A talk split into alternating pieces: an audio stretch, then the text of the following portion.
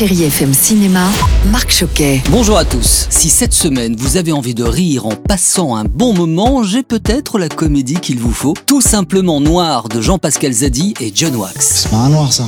Je vous demande l'Afrique, vous me ramenez Montreuil. Jean-Pascal Zadi, bonjour. De quoi parle cette excellente comédie Tout simplement Noir, c'est l'histoire d'un acteur euh, raté que j'interprète qui décide euh, d'organiser la première marche de protestation noire française. Il décide de vouloir impliquer tous les guests qui sont dans le film. Ça va de Joe Star à Soprano, en passant par Farid, Mathieu Kassovitz. Euh, voilà, il essaye de convaincre toutes ces personnes-là de venir euh, à la marche. Voilà, il y a une petite ambiguïté entre militantisme et égocentrisme dans le film. Mais un peu de maturité Ah, ça va. C'est pas le rappeur préféré des collégiens qui va me donner des, des leçons de rap. Et cette comédie est loin d'être clivante, subtile et intelligente, c'est du rire garanti. Et puis je termine avec Scooby. Oui, c'est le premier film d'animation dédié aux aventures de Scooby-Doo pour le grand écran. Il est peut-être temps qu'on fasse un nouveau film Bonne idée, Scooby Mais faut d'abord faire une bande-annonce Scooby raconte l'histoire inédite des origines du personnage et de la plus grande énigme jamais résolue par l'équipe Mystère et compagnie.